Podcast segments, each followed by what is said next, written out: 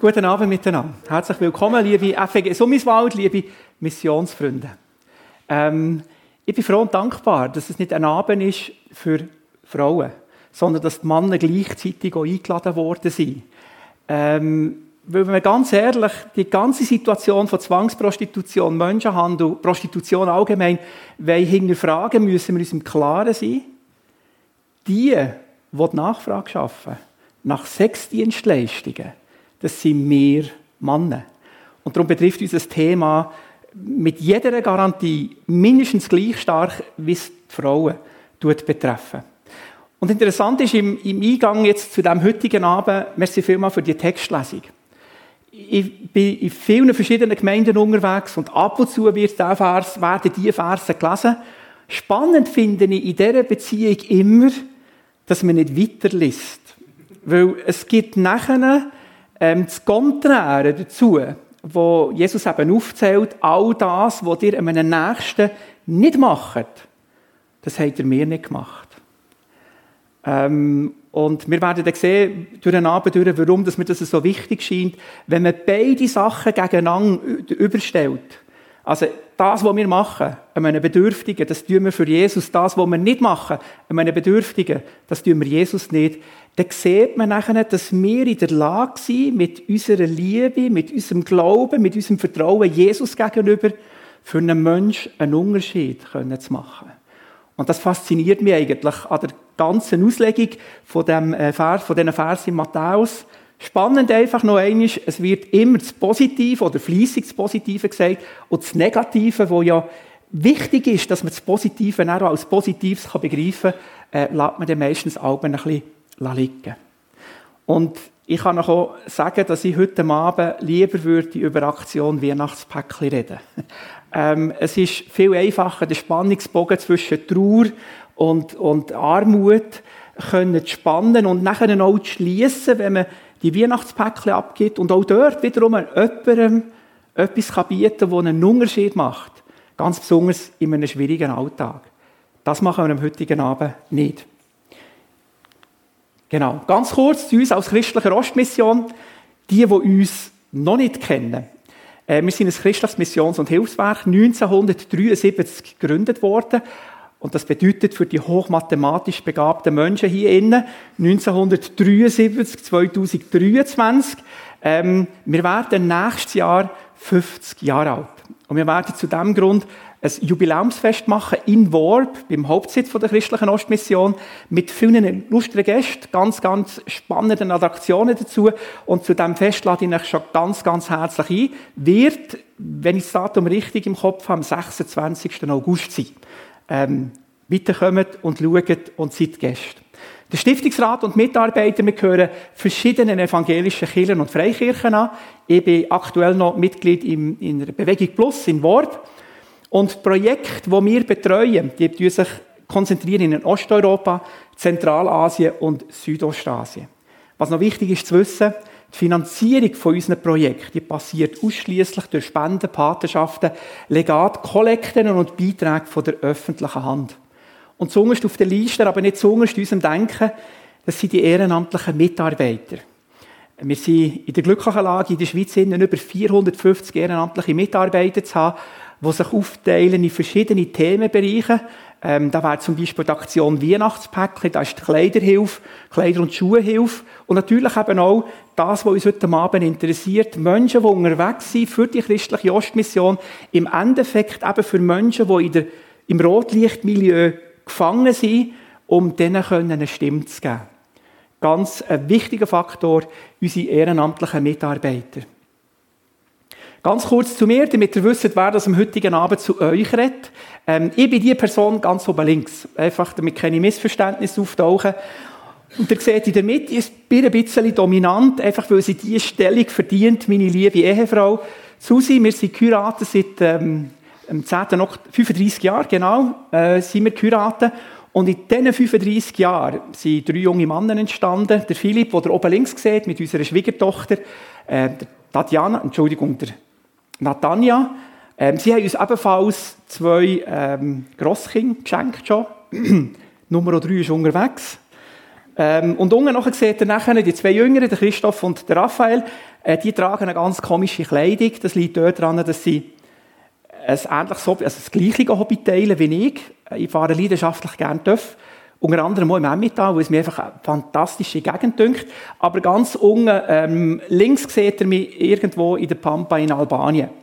Und in der Mitte ist ein Bild im Süden von England, das müsste der Pier von Eastbourne sein. Irrtum vorbehalten. Genau, das ganz kurz zu mir.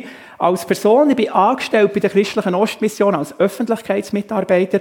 Also das, was ich heute Abend hier mache, ist mein Beruf. Bin unterwegs in Gemeinden, in interessierten Institutionen, um über das Projekt der Christlichen Ostmission zu berichten.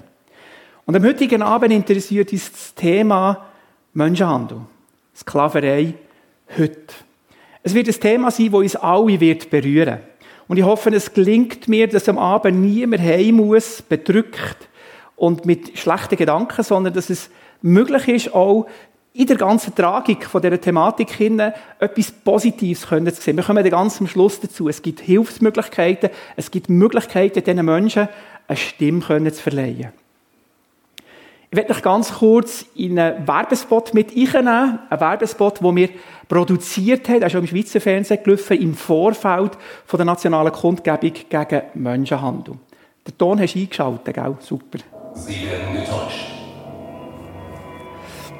Sie werden bedroht. Sie werden schamlos ausgebeutet. Jährlich werden Millionen Opfer von Menschenhandel auch bei uns in der Schweiz. Schau hin. Hat der Werbespot jemand gesehen im Schweizer Fernsehen? Doch, ein paar. Wunderbar. Das freut mich sehr, weil der Hago war nämlich noch fein ein bisschen teuer. Ähm, mit dem haben wir euch eingeladen und informiert für ähm, den, die Kundgebung am 26. September. Und es hat einige Leute gegeben, die gekommen sind. Es hat die Leute gehabt, die ein bisschen enttäuscht waren, dass nicht mehr gekommen sind. Für mich persönlich war es ein toller Tag gewesen, weil wir gemerkt haben, dass sind Leute unterwegs, denen ist das Thema wichtig. Die informieren sich. Die sind aus genau diesem Grund da, um Informationen können zu bekommen und tragen das, das ist meine Hoffnung, das ist unsere Hoffnung, auch weiter raus in die Gesellschaft der Schweiz. Cecilia Malmström war EU-Kommissarin von ein paar Jahren für das Departement Inners. Jetzt ist sie, glaube ich, Irrtum vorbehalten für äh, Zollproblematiken, besonders eben Übersee mit äh, Amerika. Und sie hat in einem Interview gesagt, es ist schwer vorstellbar, dass in unserem freien und demokratischen Europa, und da möchte ich bewusst sagen, es bezieht sich auch auf die Schweiz, weil wir sind im Zentrum von Europa daheim, Zehntausende Menschen ihrer Freiheit beraubt, ausgebeutet und wie Waren zu Profitzwecken gehandelt werden können. Aber es ist die traurige Wahrheit. Der Menschenhandel gehört zum Alltag und rückt uns näher, als wir denken. Und die zehntausenden Menschen, ähm, die der Freiheit beraubt werden, können wir heute auch schon ohne grosse Probleme und schlechtes Gewissen austauschen von Hunderttausenden von Menschen. Wir kommen dann später noch dazu, wie gross das die Zahlen sind im Menschenhandel in der heutigen Sklaverei. Definition Menschenhandel, so steht es im Schweizerischen Strafgesetzbuch, der Artikel 182. Was ist denn Menschenhandel? Menschenhandel ist, wer mit Menschen Handel treibt zum Zweck ihrer sexuellen Ausbeutung, der Ausbeutung ihrer Arbeitskraft oder Zwecksentnahme von Körperorganen, wird mit Zuchthaus oder mit Gefängnis nicht unter sechs Monaten bestraft. Wer Anstanden zum Menschenhandel trifft, wird mit Zuchthaus bis zu fünf Jahren und mit Gefängnis bestraft. In jedem Fall ist auch auf Buße zu erkennen. Strafbar ist auch der Täter, der die Tat im Ausland ausübt. Also Sextouristen, die nach Thailand äh, fliegen, um Mädchen und Buben können sexuell zu missbrauchen, machen sich strafbar durch diesen Artikel. Ganz, ganz ein wichtiger Faktor ist, ähm, wir nehmen Menschenhandel war, ähnlich wie es hier geschrieben ist, aus dem Talmud zitiert, wie wir sind. Ich gehe davon aus, dass niemand im Rotlichtmilieu arbeitet. Dass noch nie jemand sexuell missbraucht worden ist im Rotlichtmilieu. Ich gehe davon aus, dass man die Kenntnis einfach nicht hat, was dort alles passiert, weil wir uns normalerweise einfach nicht in dieser, in, in, in dieser, in dieser Umgebung aufhalten. Bis jetzt haben wir alles gesehen, relativ weit weg. Ähm, wir haben den Gesetzesartikel gesehen, wir haben gewusst, was Cecilia Malmström sagt. Es ist alles nicht nach. Es ist irgendwo noch immer noch weiter weg. Wir haben hier den Standpunkt noch mit dem Finger zeigen, dort, dort passiert das. Ganz wichtig, und darum möchte ich euch das Bild zeigen, es betrifft uns. Es betrifft mich. Ähm, das ist ein Poster, das mich bei der ersten Kundgebung, die wir gemacht haben, vor ein paar Jahren, enorm ergriffen hat. Weil mit diesem Poster nimmt man die ganze Problematik ganz, ganz nach zu uns. Wenn es meine Tochter wäre, wenn es deine Tochter wäre, dann ist es plötzlich persönlich.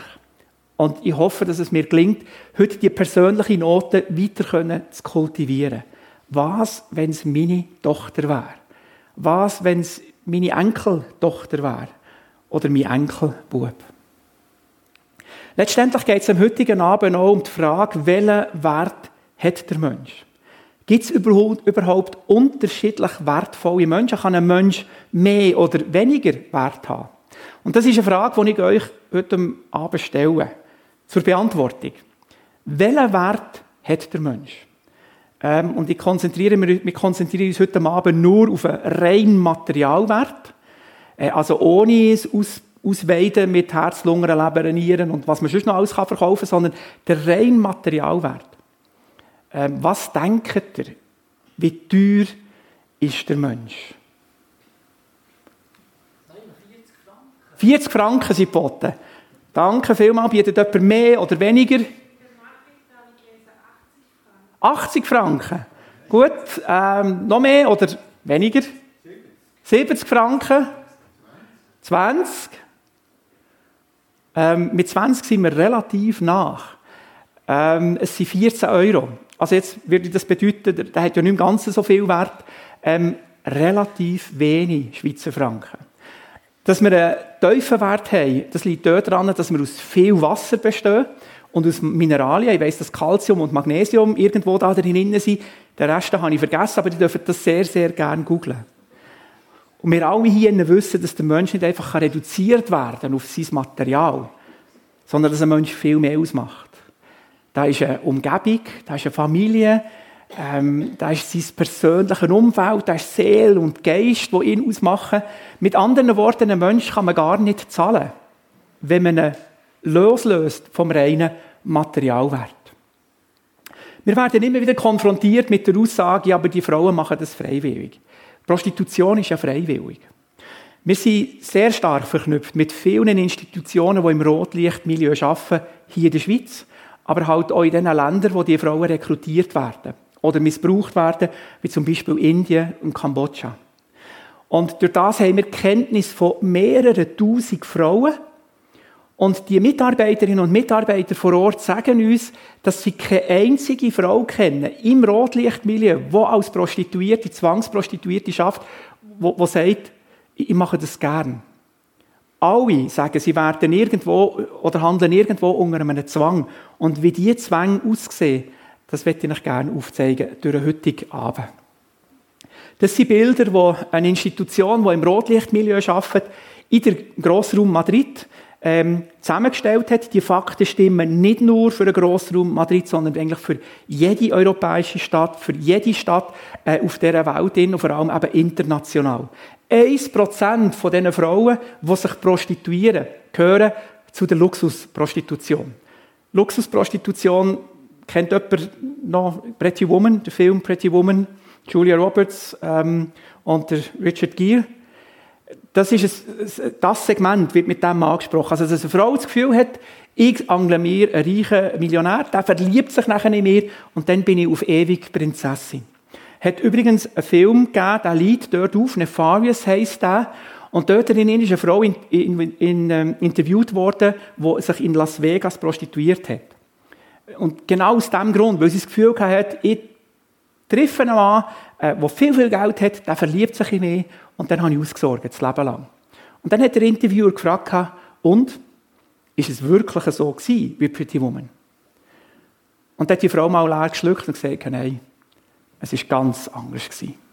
Ganz anders. 5% von diesen Frauen, die sich prostituieren, sagen, dass sie sich selber, also dass sie das selber gewählt haben. 5%. Aber wenn wir jetzt von 100% in der Prostitution ausgehen, bedeutet das ja, dass 95% das nicht freiwillig gewählt haben. Tatsächlich ist es so, dass 95% sagen, dass sie es, nicht, dass, dass sie es aus Not tun, es nicht gern haben und ganz besonders nicht für ihre Tochter wollen. Wir haben immer wieder Zahlen, die ähm, diskutiert werden, auch in der Schweiz, innen, dass vielleicht 5% gehandelt werden und der Rest macht es freiwillig. Also diese Zahlen dürfen ohne schlechtes Gewissen umdrehen. Es sind viel mehr Frauen, die gehandelt worden sind, die gezwungen werden in die äh, Zwangsprostitution als Frauen, die das, in Anführungszeichen, freiwillig machen. Oder Hunger nach immer neuem und vor allem immer jüngerem Fleisch ist sehr gross, besonders hier in der Schweiz. Und das bedeutet, dass man immer wieder neue Frauen muss einkaufen und transportieren. 90 Prozent von diesen Frauen stammen aus dem Sexhandel, wo in der Zwangsprostitution zu finden sind. Und jedes Jahr braucht es ungefähr eine halbe Million Frauen neu. Also 120 bis 200.000 Frauen allein in, ähm, in Deutschland. Ja? Nein, das hier ist jetzt weltweit eigentlich. Das ist weltweit. Aber Deutschland hat einen sehr grossen Hunger. Wir, wir kommen dann nachher noch dazu, warum und wieso. Ist das übrigens gut, wenn ich Berndeutsch rede? Danke. Entschuldigung. Ähm, weitere Bilder, die aufzeigen, dass Prostitution kein Beruf ist, wie jeden anderen. Es wird immer wieder proklamiert, auch in den Medien, innen, Prostitution ist ein Beruf wie jeden anderen, weil die Frauen das freiwillig machen und wenn sie es nicht wollen, können sie ja wieder aufhören. Zwei von drei Frauen in der Prostitution haben die gleichen emotionalen, psychischen Wunden wie Männer, die gefoltert worden sind oder Kriegsopfer, Kriegsveteranen. Ähm, es gibt ungewollte, ungewollte Schwangerschaften. Die Schäden bei der Vaginal und Anal, die sind sehr, sehr groß. Und was ihm immer wieder ganz stark bestürzt ist, es gibt mehr Selbstmorde und Ermordungen im Rotlichtmilieu. Und zwar ungefähr 40 Mal mehr, als wenn man sich in der normalen Gesellschaft würde bewegen In grossem Umfang Drohungen, Missbrauch, Vergewaltigungen, Folter, Erniedrigungen. Und ähm, 70 Prozent von diesen Frauen leiden unter Depressionen. Die meisten haben Angst, Not und andere Phobien. Es ist kein Beruf wie jeden anderen. Und das können aufzuzeigen, was das für eine Frau bedeutet, einen kurzen Ausschnitt aus einem Interview, das eine, Journalistin geschrieben hat, sie das Buch Kindermund geschrieben hat. Kindermund ist die Autobiografie von der Paula Kinski. Paula Kinski ist eine Tochter von Klaus Kinski. Klaus Kinski war ein berühmter deutscher Schauspieler, sehr extravagant. Und der hat seine Töchter regelmäßig sexuell missbraucht. Der eigene Vater. Seine Töchter regelmäßig sexuell missbraucht. Und die Journalistin hat das Buch gelesen, eine kurze Zusammenfassung geschrieben und da liest man, aber Paula Kinski in ihrem Verlorensein folgen zu müssen. In dieser Spirale, die immer weiter abwärts geht, die zum inoperablen Magengeschwür führt und dazu, dass sie sich selbst abhanden kommt. So sehr, dass sie in einer Disco gegen Geld knapp bekleidet tanzt, weil sie nur dann Macht verspürt, wenn Männer sie begehren, ist schwere Kost und die Demontage des Genie genannten Klaus Kinski total. Tönt jetzt irgendwie ein bisschen schräg, dass eine Frau das Gefühl bekommt, äh, eine Macht auszuüben gegenüber Männern, ähm, wenn sie vor ihnen halbnackt rumtanzt. Aber es ist oftmals genau die Mechanik, dass ein Mädchen, das missbraucht worden ist, früher in der Familie oder irgendwo neben uns, das Gefühl eingeimpft bekommt, auch wenn ich Nein sage, hat das nichts zu bedeuten. Ich bin einfach da dazu da, damit andere sich an mir befriedigen können. Und mit diesem Denken ist es, ähm, hat es eine Möglichkeit, in der Prostitution innen zu sagen, dort innen kann ich einem Mann sagen, nein, mit dir nicht.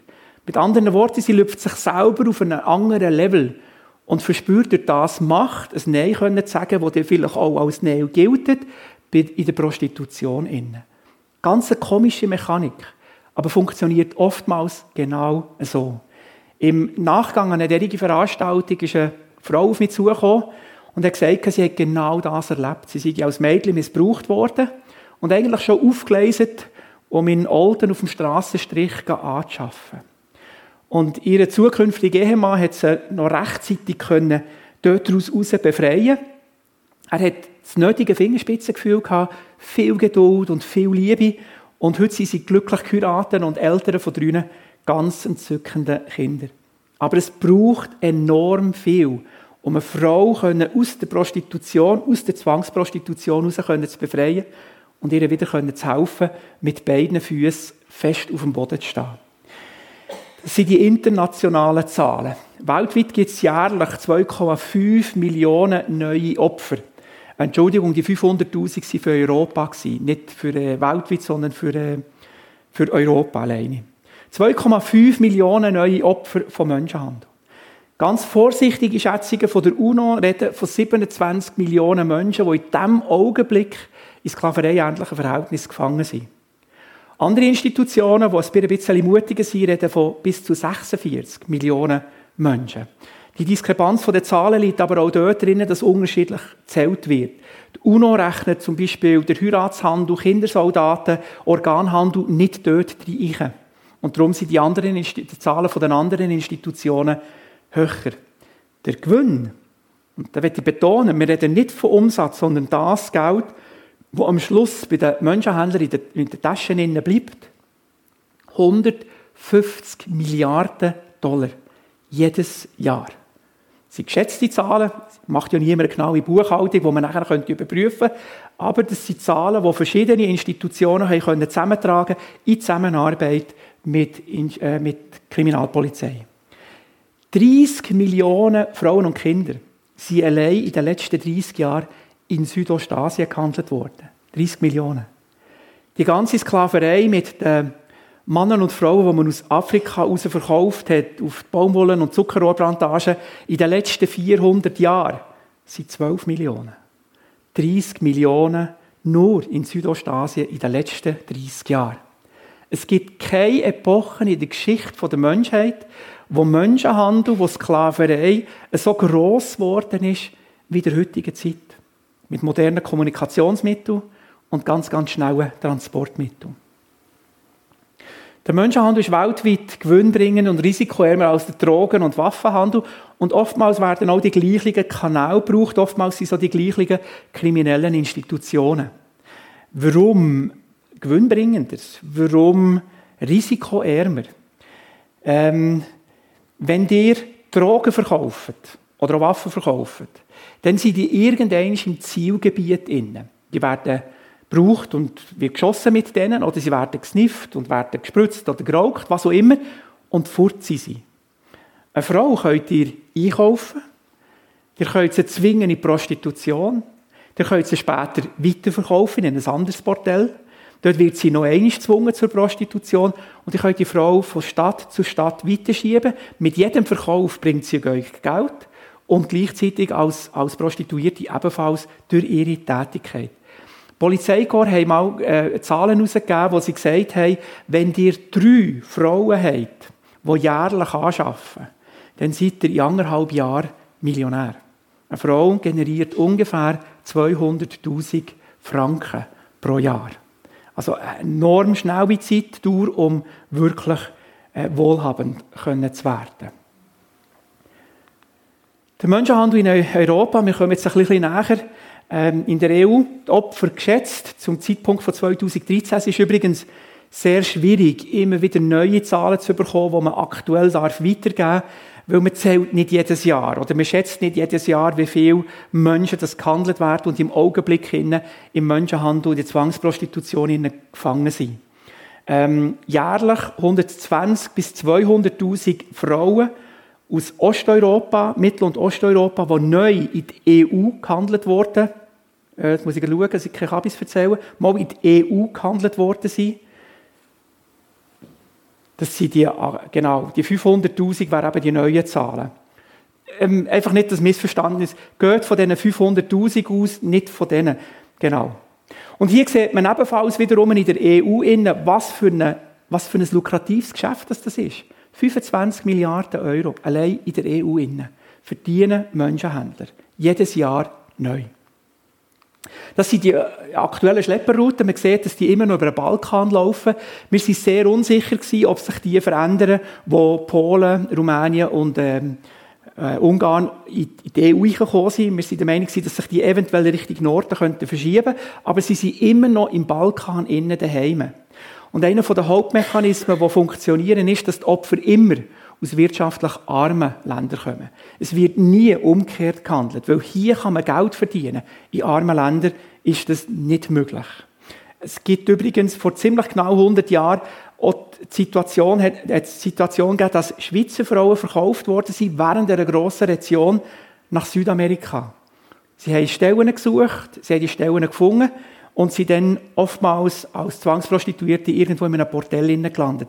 Es ist übrigens sehr die waren sehr gesucht, die Schweizer Frauen, weil sie eine helle Haut hatten. Das war sehr exotisch für die Männer in Südamerika. Und sie waren körperlich sehr robust. Also man konnte relativ viel mit ihnen anfangen. Die Nachfrage und die Grenze sowie Gesetzesbestimmungen begünstigen ein Zielland. Und obwohl wir in der Mitte von Europa sind, sind wir nicht einfach ein Transitland, sondern eben auch ein Zielland. Es werden Menschen verkauft in die Schweiz. Aus dem Grund heraus, weil wir sind ein sehr wohlhabendes Land. Und auch da wiederum, da kann man Geld verdienen. In ärmeren Ländern viel, viel weniger. Man sieht, wo die Frauen herkommen, aus dem ehemaligen Ostblock. In diesem Kreisli innen sind die sogenannten Breaking Houses. Also dort werden die Frauen zugerichtet, man sagt dem im Fachjargon so, zugerichtet, für Prostituierte zu werden. Ähm, was dort drinnen passiert, muss absolut grässlich sein. Und die Mitarbeiter, die ganz, ganz nach im Rotlichtmilieu bei diesen Frauen arbeiten, sagen uns, wenn Frauen diesen Kreis verlassen und weiterverkauft werden, Richtung Westeuropa, in die reichen Industrienationen, dann kannst du mit diesen Frauen machen, was du willst. Es ist kein Widerstand mehr vorhanden. Absolut gleichgültig. Menschenhandel in der Schweiz, und jetzt kommen wir ganz, ganz nach. Es sind ältere Beispiele, die ihr hier seht, der Frauenhändlerring, der von der Polizei gesprengt worden sind, ist ein Beispiel aus der Stadt Bern, wo man Frauen aus Südamerika einkauft hat für 400 Dollar Stück und sie nachher in Bern gezwungen hat, sich zu prostituieren. Äh, 18 Stunden haben sie müssen arbeiten. Hat mich wundert noch, was eine Gewerkschaft würde sagen, für die Arbeitszeit. Und wenn sie nichts wollen haben, nichts können dann hat man sie angefangen zu quälen. Schlafentzug gemacht, mal Zigaretten auf der Haut ausgedrückt, was auch immer, bis die Frau wiederum ein Jahr gefunden hat, sich zu prostituieren. Ähm, das Tragischste, was ich mal gelesen habe in einer deutschen Tages-, Entschuldigung, in einer deutschen Wochenzeitschrift, war, dass Frauen in, in Paris sich prostituiert haben. Und ihre Kinder waren in Spanien, irgendwo in einer Stadt. Und immer wenn in Paris eine Frau gesagt hat, jetzt will ich nicht mehr, jetzt, jetzt will ich heim, dann hat man ihr Kind in Spanien ans Telefon geholt und hat sie so stark gequält, dass es geschrauen hat vor Schmerzen. Und dann ist die Frau wieder fein gewesen, sich als Prostituierte anzubieten. Wenn ihr als Mann in ein Bordell geht, wie wollt ihr feststellen, ob eine Frau gezwungen worden ist oder nicht, mit diesem Beispiel. Und man sieht am zweiten Bild, warum das Menschenhandel und Zwangsprostitution stattfindet hier in der Schweiz. Es geht um viel Geld.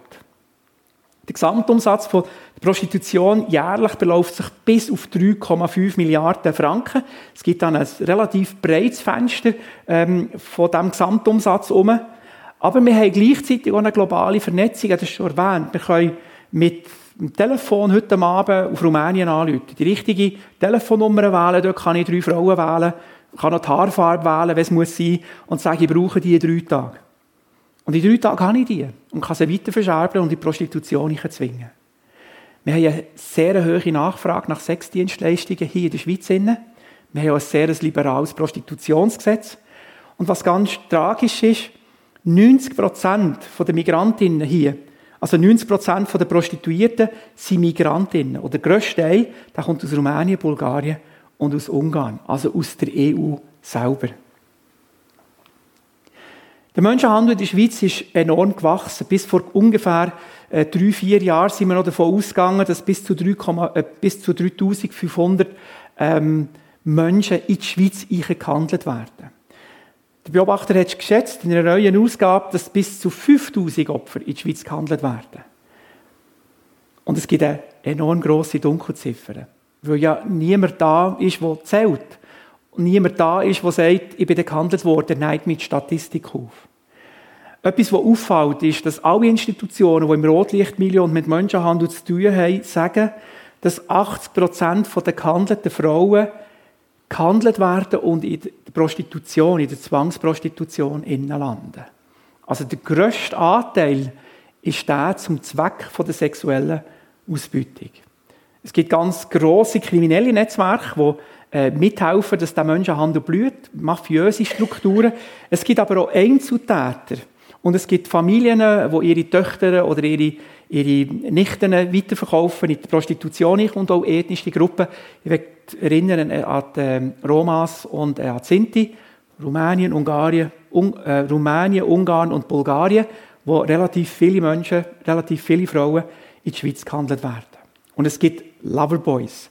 Loverboys sind meistens junge Männer, die sich gezielt auf die Suche machen nach einer jungen Frau, nach einem Mädchen, das grosse Probleme hat mit dem Selbstwertgefühl. Und vielleicht noch knatscht daheim mit ihren Eltern.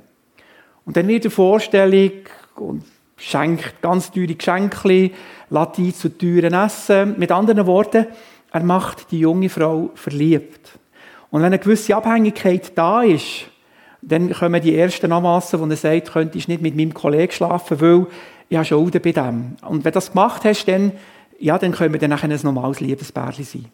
Wenn eine junge Frau ein Ja hat, die Anmassen zu erfüllen, dann ist es ein einfaches, seine Prostitution innen zu behalten.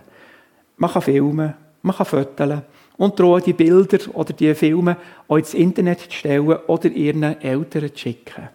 Gibt enorm viele Möglichkeiten, eine Frau, die man eigentlich missbraucht hat in der, im Rotlichtmilieu, auch weiter drin zu behalten.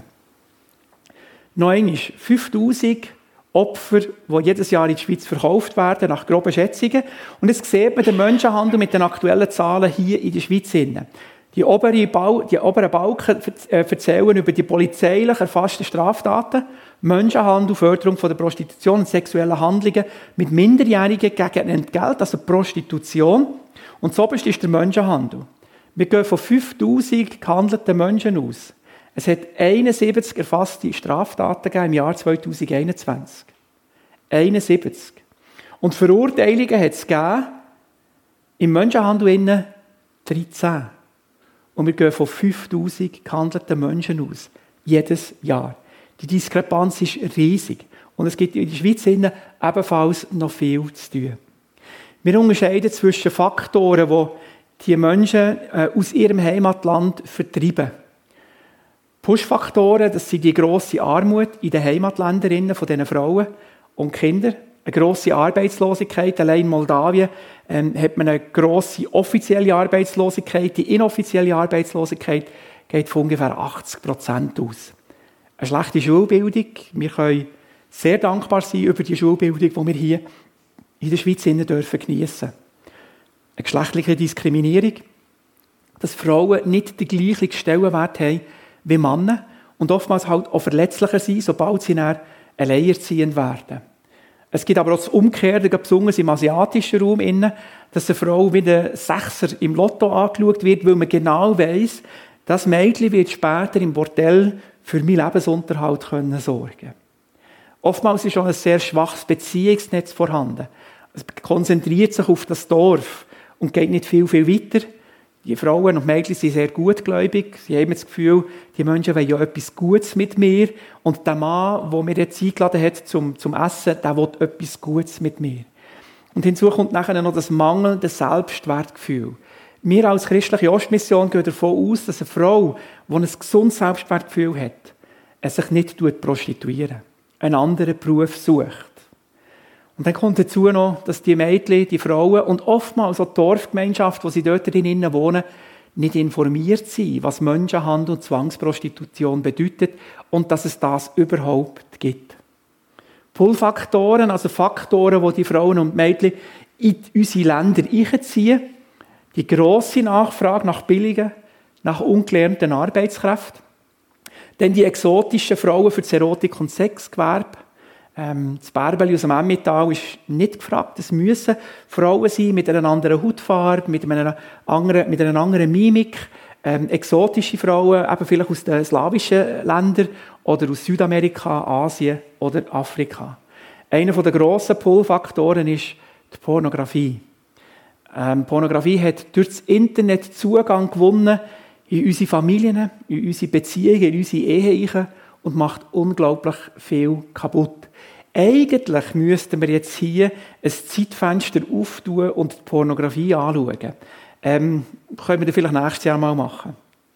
Aber die Auswirkungen von Pornografie sind immens. Nur ganz kurz. Pornografie reduziert die Frau auf ein Sexobjekt. Du kannst die brauchen und sie ist da nur zur ähm, Befriedigung von deinen, von deinen. Sie lernt ein komplett verzerrtes Bild von Sexualität. Ähm, das, was dort gesehen wird, ist nicht das, was im Alltag in, unseren Ehebett passiert. Und sie verherrlicht Darstellungen von einer komplett entstellten und perversen Sexualität.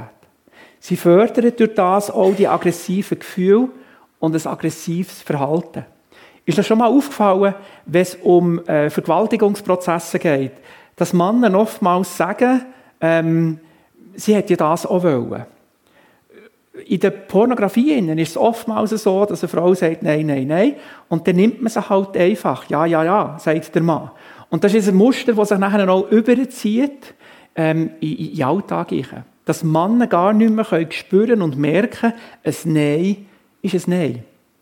Sie kann Beziehungen kaputt machen. Ich persönlich bin der Meinung, dass Pornografie unweigerlich Beziehungen macht. Ihr müsst euch vorstellen, die steht vor dem Ehealtar und versprechen eurem Ehepartner, eurer Ehefrau, in guten wie in schlechten Zeiten gemeinsam unterwegs zu sein. Und wenn jetzt jemand ausschert in der Porn und, und Pornos konsumiert und vielleicht nach den nächsten Schritt weitergeht und ähm, ein Bordell aufbesucht, dann ist man nicht mehr gemeinsam auf diesem Weg unterwegs. Und mit anderen Worten, diese Ehe kann man gut äh, als gescheitert anschauen. Und Pornografie kann süchtig machen. Es gibt in der Zwischenzeit viele, viele Institutionen, die das erkannt haben und Hilfen anbieten für Männer, die aus der Pornoindustrie nicht mehr herausfinden. Das sind ein paar Fakten, die man zusammengetragen hat, was Pornografie alles anrichten kann bei Männern. 50 bis 60 Prozent von allen Freiern gehen in Studien an, dass sie über Zwang und Zuhälterei im Rotlichtmilieu Bescheid wissen. Und das eigentlich als, als Regel ähm, anschauen. 40 Prozent der Männer wissen um die körperlichen und die psychischen Folgen der Frauen. 50 Prozent gehen an, dass die Mehrheit der Frauen in der Sexindustrie ihrer Auffassung nach unter Zwang steht. Und 50 Prozent haben sich schon einmal Zugang zu einer Frau erkauft, obwohl sie gewusst haben, dass sie gezwungen wird. Ganz spannend ist dazu noch eine, Studie, die gemacht worden ist bei Männern, die den sogenannten Vergewaltigungsmythos aufnimmt, wo aufzeigt, dass wenn Männer unmittelbar nachdem sie Pornografie konsumiert haben, bereit wären, und zwar ähm, 60 Prozent der Männer, bereit wären, eine Frau zu vergewaltigen, wenn sie wüssten, dass sie nicht verwünscht wurde. Äh, einfach nur, dass wir ganz kurz über äh, den Förderfaktor Pornografie austauscht haben. Es gibt unsägliche körperliche und seelische Leiden von diesen Frauen. Das sind jetzt Bilder von unserem Projekt in Indien. Ähm, wir sind jetzt einfach ganz kurz in Indien unterwegs. Ähm, die durchschnittliche Lebenserwartung von diesen Frauen ist 24 Jahre. Die kommen vielleicht mit 6 ins Bordell und leben dort. Ihr habt äh, ein Leben, das ihr eigentlich nicht leben wollt. Erfahrt viel, viel Missbrauch, viele Erniedrigungen und wisst, dass ihr mit 24, also ihr wisst es nicht, aber ihr werdet einfach nicht ein erfülltes Leben haben und vor allem ein sehr kurzes.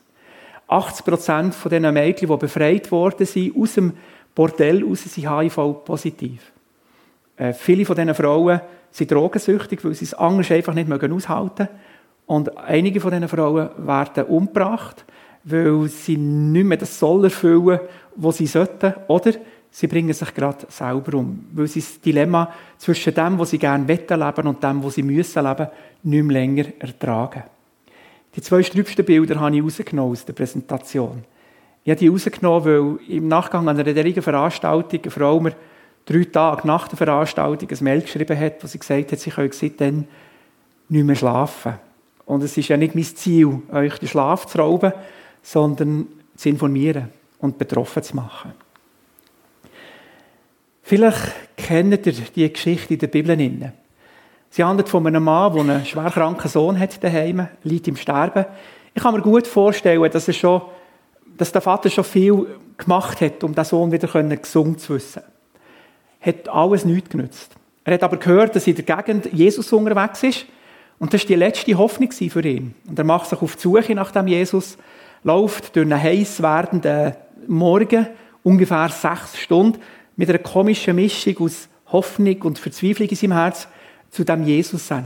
Und so stelle ich mir die Situation vor, er schafft sich der Weg durch die Menschenmenge, wo Jesus immer ein bisschen umgeben hat, vielleicht sogar noch mit Ellbogen und vielleicht sogar mit, mit dem Wort, gang auf die Seite, muss zu Jesus, ich bin jemand, du nicht, mach Platz.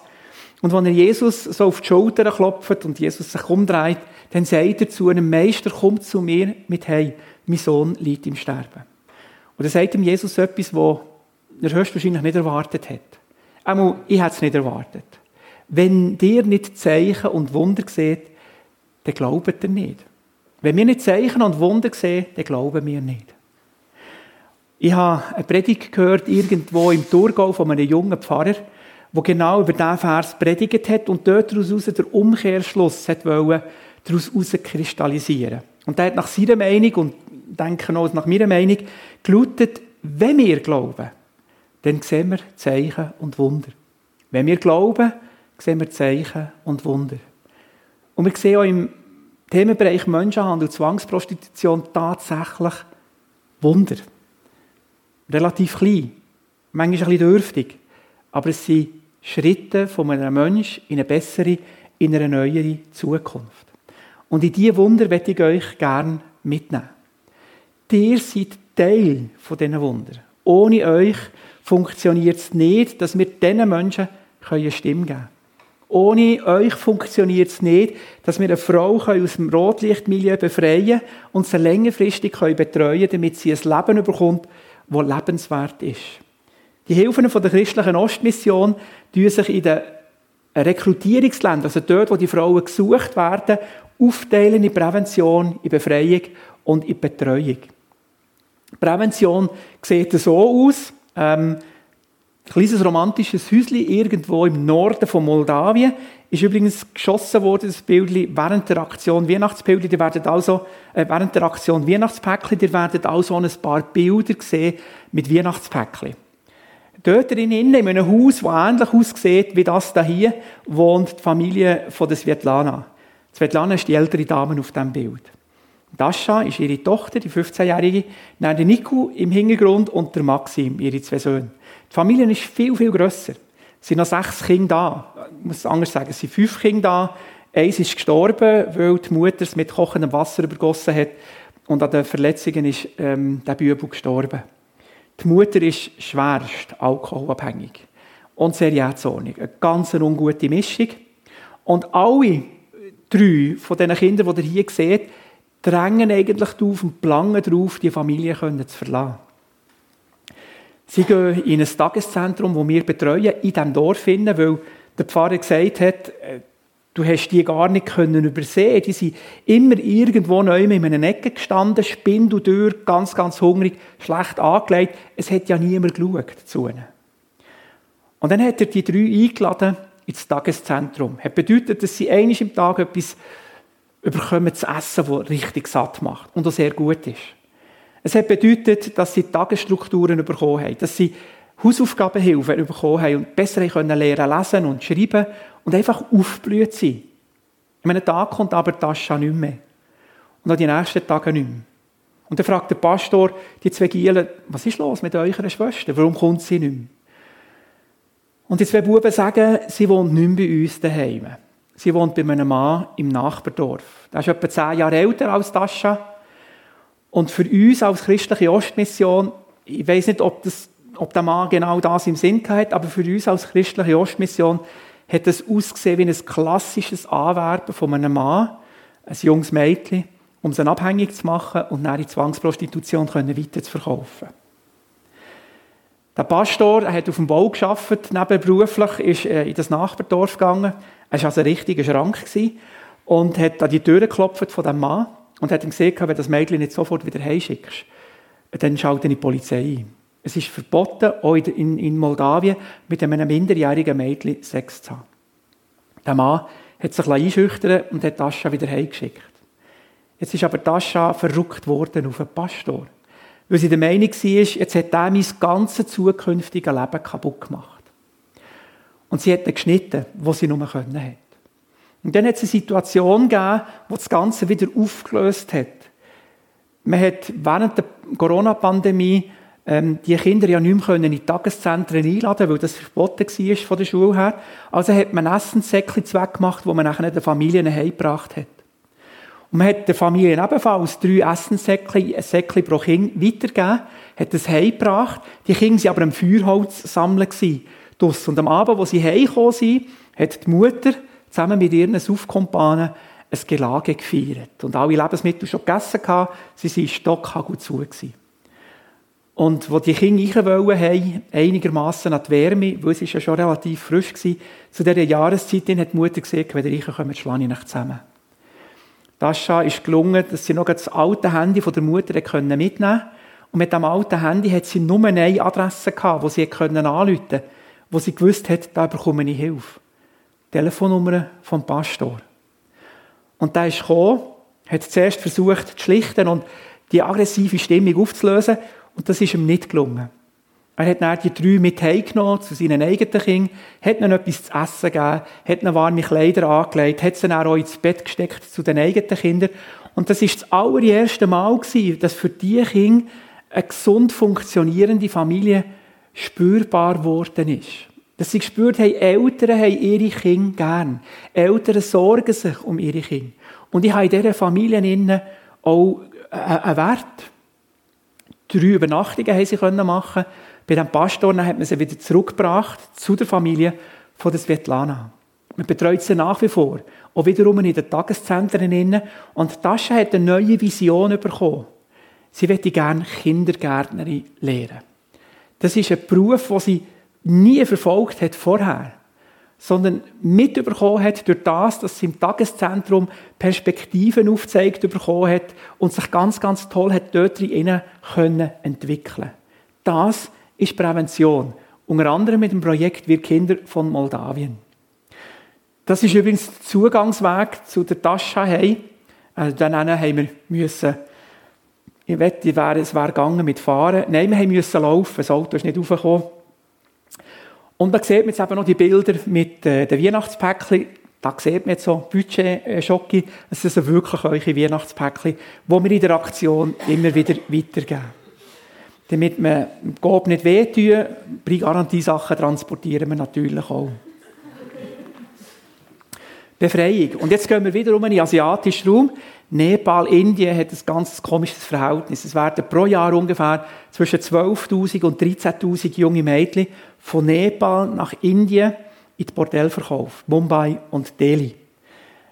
12.000 bis 13.000 Mädchen. Die Frauen, die ihr hier auf dem Bild seht, haben genau die Leidensgeschichte hinter sich. Das ist ein Bild, das aufgenommen worden ist bei einer Partnerorganisation in Kathmandu. Eine Organisation, die sich um diese Frauen kümmert. Wenn jetzt eine Vermisstmeldung äh, eintrifft in dieser Partnerorganisation, dann macht sie sich in Zusammenarbeit mit Rechtsanwalt und der Polizeikorps in der Rotlichtmilieu von Mumbai und Delhi auf die Suche nach dieser jungen Frau. Und wenn sie sie gefunden haben, dann wird eine Razzia gemacht und das Mädchen befreit und wieder heimgeführt. Man hat in der Zwischenzeit auch Wärmebildkameras bei diesen Razzien dabei, damit man zum Beispiel auch ein kleines Kind, das schätzungsweise vier Jahre alt ist, das kann man ja problemlos irgendwo in eine Kiste tun und hinter eine Schaft stellen oder hinter ein Loch in einer Mauer, dass man das ebenfalls entdeckt. Und seit diesen Wärmebildkameras ähm, ist die Erfolgschance viel, viel grösser geworden, diese Menschen auch können zu entdecken. Wenn sie befreit sind und man sie kann zurückbringen kann, ähm, kann man ja der Frau nicht einfach sagen, juhu, jetzt bist du frei, mach etwas mit deinem Leben. Die Traumas, und das haben wir vorhin schon lernen kennen, die sind gewaltig, die sind unglaublich tief. Und eine Frau muss lernen, mit dem Missbrauch und mit dem, dem Erniedrigen können umzugehen. Und das wird in der Partnerorganisation äh, wird es geschult und es wird gelehrt. Und dann wird eine Abklärung gemacht, darf man die junge Frau wieder zurückbringen zu ihrer Familie? Oder ist es vielleicht sogar die Familie gewesen, die es verkauft hat? Einige von diesen Frauen lassen sich auch ausbilden als äh, Kurierin. Das heisst, sie gehen nachher in die Dörfer weit, weit ab vom Schuss, irgendwo in den Berggegenden von Nepal und machen dort die Dorfbevölkerung und die Dorfältesten aufmerksam, dass es Menschenhandel, dass es Zwangsprostitution tatsächlich gibt. Andere lassen sich ausbilden, um an der grünen Grenze zwischen Nepal und Indien mit ihren geschulten Augen, weil sie das Gleiche ja selber erlebt haben, ähm, Reisegruppen auseinanderzunehmen. Wenn zum Beispiel ein Ehepaar oder ein Mann mit drei, vier Frauen im Schlepptau an dieser Grenze vorbei will, dann gehen sie mit einer speziellen Interviewtechnik auf den Mann zu. Und wenn sie spüren, dass dann eine gewisse Diskrepanz vorhanden ist, das Wissen nicht gleich ist von diesen jungen Frauen wie das vom Mann, dann schalten sie die echte Grenzpolizei ein, die die Unterhaltung nachher mit ganz anderen Mitteln weiterführen kann. Ganz, ganz mutige Frauen. Betreuung.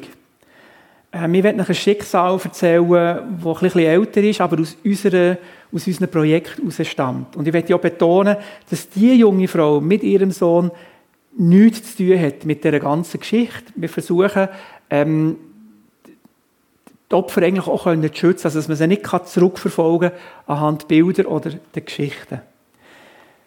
Mascha, die kommt aus Moldawien, aus einem ganz armen Land. Ist geheiratet, sie haben schon Kinder daheim, ähm, sie haben Arbeit gesucht, beide zusammen. Niemand hat etwas gefunden. Ich erinnere noch einmal daran, 80% inoffizielle Zahlen äh, Arbeitslosigkeit in Moldawien. Und da hat Mascha ein Arbeitsangebot bekommen in Moskau als Serviertochter. Und hat das angenommen, ist ausgereist, hat die Hoffnung gehabt, viel Geld zu verdienen, ein bisschen etwas heimschicken, dass sich der Mann um die Kinder kümmern und das Haus kann renovieren kann, damit es im Winter äh, einigermaßen zu ist und auch warm gehalten werden Sie hat allerdings nicht so viel Geld können zurückschicken, wie sie sich das vorgestellt hat. Und irgendwann kommt die Jobvermittlerin zu und sagt, los, ich hätte dir hier ein viel, viel besseres Angebot.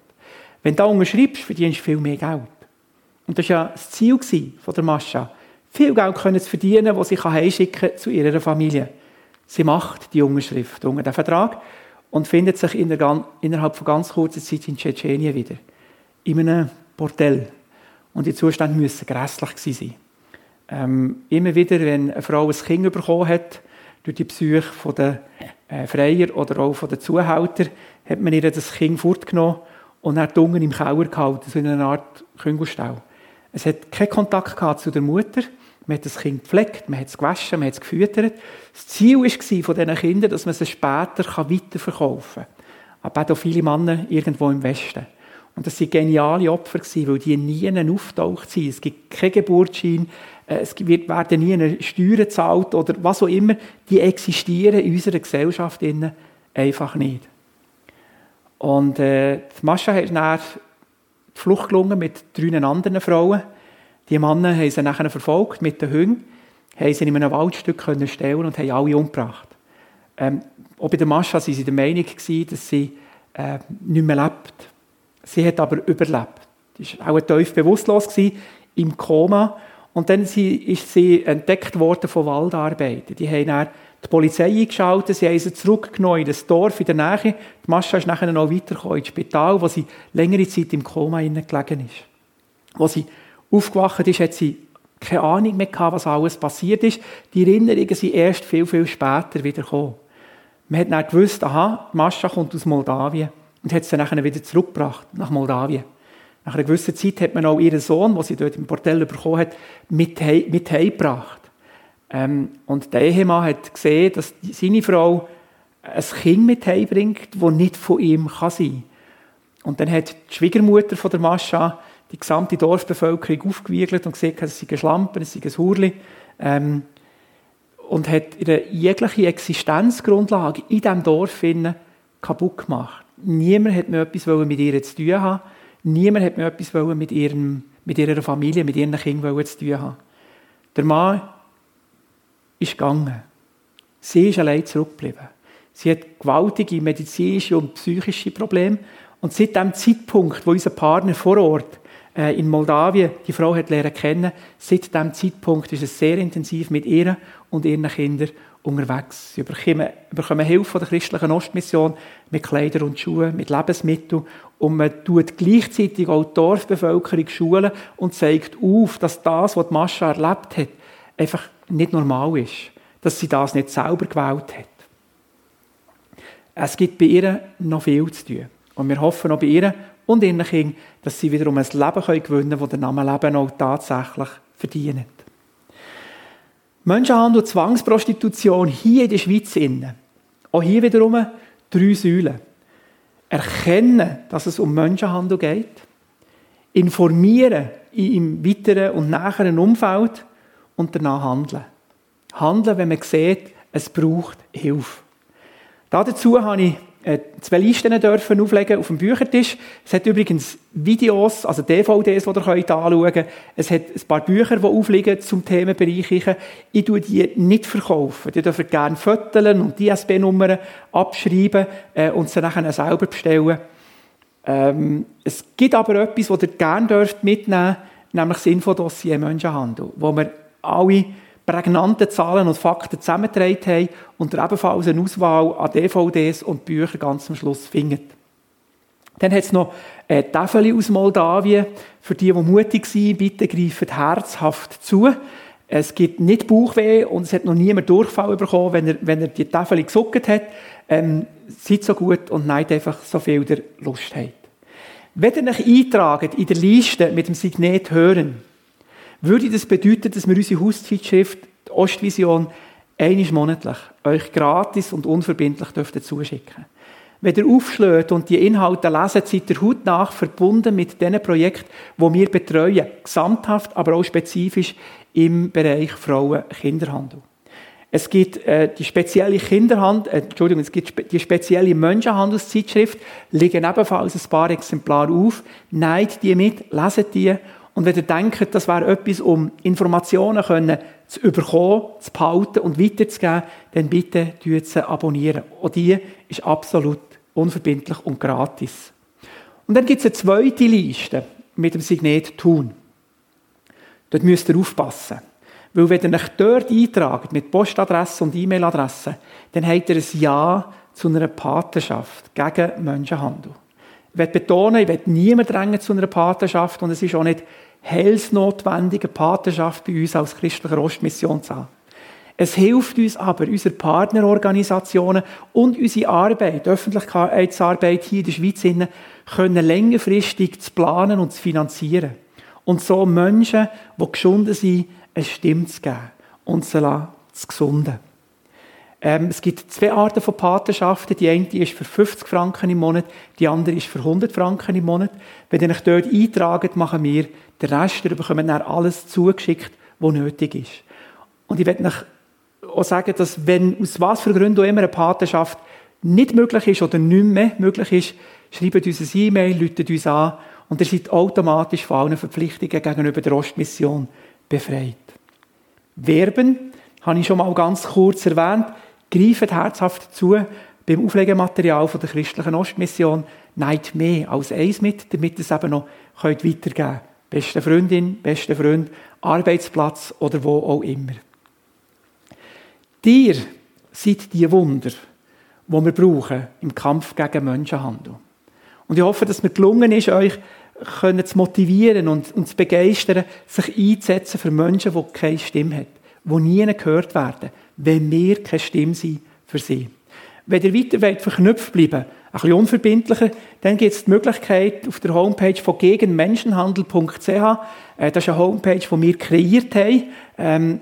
Und zwar nur für den Themenbereich Menschenhandel, weitere Informationen zu bekommen. Informationen, was wir in Zukunft planen, hier in der Schweiz, was wieder neu aufgeleistet wird, welche Schwierigkeiten das wir haben, was das passiert in der Politik und in der Gesetzgebung. Also ein Tool, ein Werkzeug, das sehr wertvoll ist, wenn man sich gegen Menschenhandel einsetzen will. Ich will aber nicht unnötig ähm, in die Länge ziehen. Das ist nämlich schon lang genug. Aber ich möchte mich noch einmal ganz, ganz herzlich bedanken für euch interessierte Zuhören, für eure reiche Geduld und möchte noch einmal betonen, wenn wir glauben, dass wir wirklich etwas verändern können, für einen Menschen, für eine Gesellschaft, dann sehen wir Zeichen und Wunder. Und noch einmal der Hinweis von ganz am Anfang. Das, was wir Menschen machen, tun wir für Jesus. Das, was wir Menschen nicht machen, aus was für Gründen auch immer, das machen wir Jesus nicht. Und dort drinnen zu sehen, dass wir der Unterschied sein können für einen Menschen, für eine bessere Zukunft. Ich danke euch von ganzem Herzen für den heutigen Abend ähm, und wünsche euch ein gesegnetes Wirken, wo das der morgen, übermorgen, nächste Woche und nächsten Monat allen Orten unterwegs seid. Merci vielmals.